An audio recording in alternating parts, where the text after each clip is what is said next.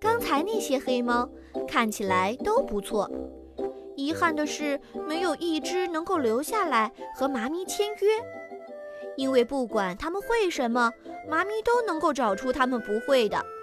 谁让妈咪的前任黑猫七拉是那么多才多艺呢？妈咪两只手撑着脑袋，叹了一口气。要找到一只满意的黑猫还真不容易呢。当院子里的黑猫走得一只不剩的时候，太阳都快落山了，妈咪有点想念七拉了。厨房里好像还有一块沼泽蛋糕，现在妈咪可以独自吃一整块了，但它却一点胃口也没有。唉，为了一块蛋糕就赶走一个那么能干的伙伴。是不是太过分了？妈咪认真的想了五分钟，做出了一个重大的决定，把七拉找回来。这一次，他骑上飞天扫帚，用最快的速度赶往魔女大街。他要先把那张招聘海报撕下来，不然还会有别的黑猫来找他的。现在他已经不想再面试了。等等。也许他可以用点小魔法，直接把招聘启事变成寻猫启事呢。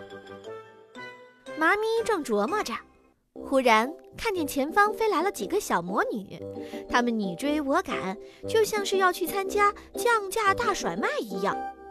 作为魔女，不，作为一个女孩子，妈咪还是很有兴趣凑这样的热闹的。他加快了飞天扫帚的速度。一下子冲到了最前面，请问你们要去哪里呀？有大甩卖吗？妈咪问那几位小魔女。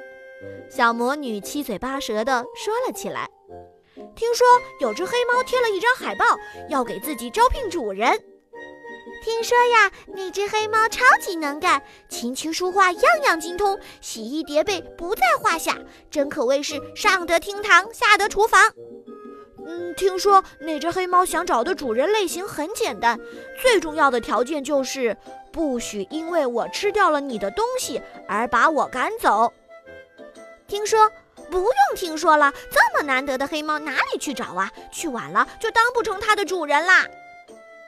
妈咪一听，心里嘀咕起来：这不就是被他赶走的七拉吗？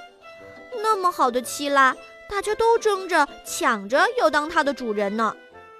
妈咪想到这里，心里顿时紧张了起来。她紧跟着那几位魔女一起飞快地向前赶。不一会儿，他们降落在了一个公园里。好家伙，慕名来应聘的魔女还真不少呢。